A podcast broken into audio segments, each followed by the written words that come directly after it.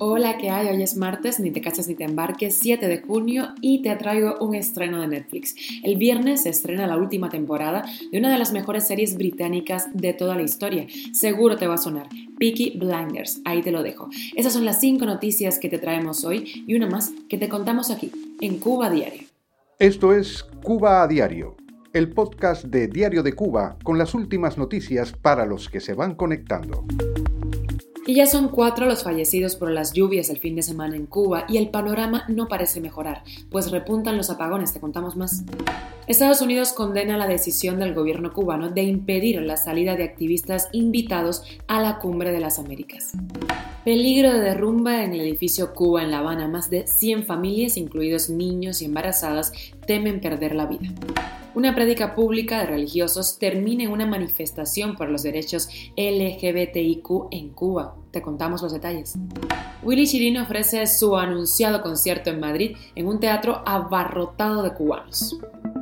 Esto es Cuba a Diario, el podcast noticioso de Diario de Cuba. Las intensas lluvias que han azotado la zona occidental del país desde el viernes han dejado un saldo de cuatro fallecidos. El último confirmado fue Yusmiel Cabeza La Rosa, de 21 años de edad. Las autoridades de Minas de Río informaron el hallazgo del cuerpo del joven, quien había sido reportado como desaparecido en ese territorio durante las inundaciones que azotaron la zona. El ahogamiento se produjo por la crecida del río El Vicio. Al panorama desolador que han dejado estas intensas lluvias de los pasados días, se suma ahora el repunte de los apagones, pues la estatal Unión Eléctrica anunció que desde este lunes volverán los apagones en toda Cuba debido al déficit en la capacidad generadora. Según la Unión Eléctrica, una decena de unidades de generación sufren averías o están en mantenimiento.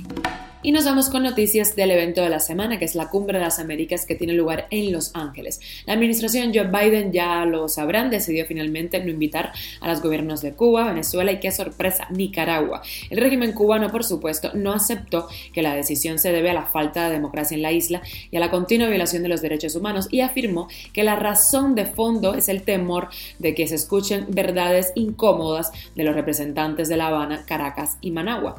El gobierno de Estados Unidos, por su parte, criticó al régimen en la isla por impedir a siete representantes de la sociedad civil cubana viajar a Los Ángeles para participar en esta cumbre. El senador cubanoamericano Marco Rubio citó los casos de la periodista María Matienzo y la activista Saily González Velázquez, quienes fueron impedidas de volar a Los Ángeles, al igual que Aymara Peña, que eh, Martaela Tamayo González y Osvaldo Navarro Veloz.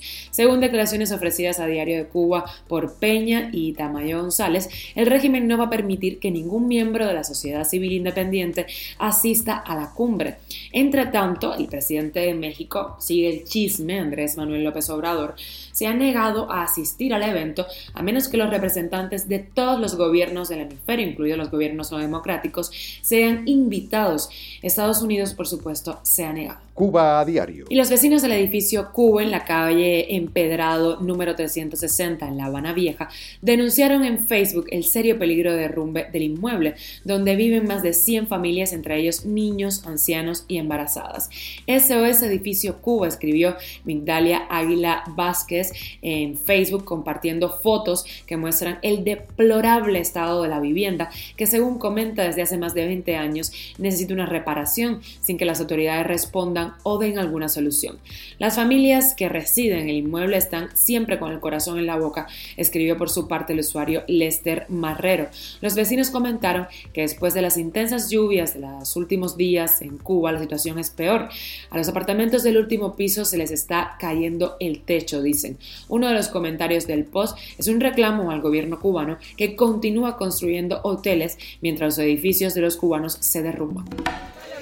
Estamos aquí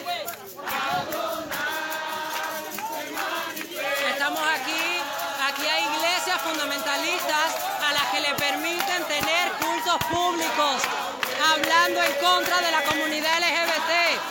Y un servicio público de varias iglesias cristianas de La Habana, realizado el domingo en el corazón del Vedado, terminó un enfrentamiento entre religiosos y varios activistas eh, por los derechos LGTBIQ en Cuba. Los miembros de la comunidad LGTBIQ denunciaron comentarios que consideraron homofóbicos, a gritos de derechos sí, fundamentalismo no. Al menos cuatro personas que presenciaron y participaron en los hechos calificaron lo sucedido como un acto de repudio por parte de religiosos fundamentalistas que se selló como una manifestación por los derechos LGTBIQ, de acuerdo con un relato del activista Manuel de la Cruz publicado en la revista Tremenda Nota. Según el activista Osmel Padilla, presente también en el enfrentamiento, el predicador conductor del culto público y otros dos jóvenes más se acercaron a los activistas LGTBIQ para pedirles disculpas por lo ocurrido.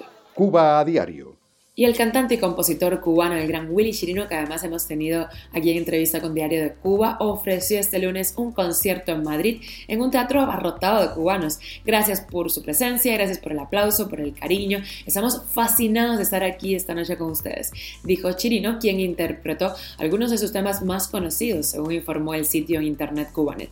El concierto de Madrid forma parte de la gira Viva la Libertad, que llevará al músico cubano radicado en Miami a varias ciudades de España. La serie de presentaciones comenzó este 5 de junio en Gran Canarias. Madrid ha sido la segunda escala. Los próximos conciertos serán en Barcelona el 9 de junio, ojo apuntes si estás por España, y Valencia el 12 de junio, que será la última parada de la gira. Y llegamos a las extras. Na que ver con na que ver empiezo. Los llamados Granfluencers es el nombre que reciben los mayores de 60 años que abundan en TikTok. Los abuelos toman el poder en las redes sociales. Ahí tienes un dato.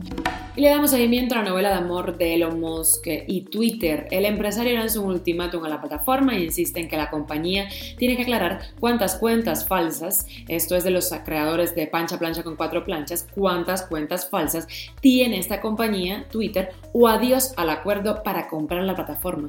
Un ultimátum a Twitter. Esto es Cuba a Diario, el podcast noticioso de Diario de Cuba, dirigido por Wendy Lascano y producido por Raiza Fernández. Y llegamos al final, gracias por acompañarnos, hacernos parte de tu rutina, aunque las noticias no siempre sean esperanzadoras por estos lares. Nos escuchamos mañana de nuevo, recuerda que estamos contigo en Spotify, Apple Podcast y Google Podcast, también en SoundCloud y síguenos en nuestras redes sociales. Por aquí Wendy Lascano, te mando un beso enorme y que tengas un gran martes.